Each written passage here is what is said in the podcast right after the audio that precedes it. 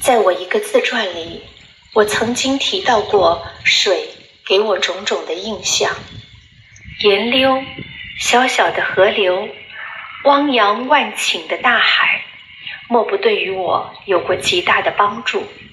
我学会用小小脑子去思索一切，全亏的是水。我对于宇宙认识的深一点，也亏得是水。孤独一点，在你缺少一切的时节，你就会发现，原来还有个你自己。这是一句真话。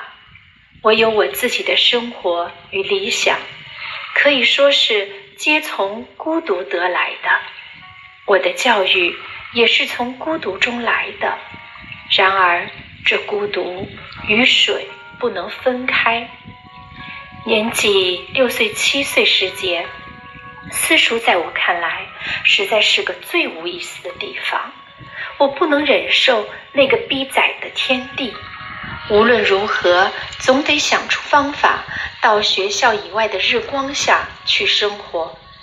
大六月里，与一些同街比邻的小孩子，把书栏用草标各做下了一个记号，搁在本街。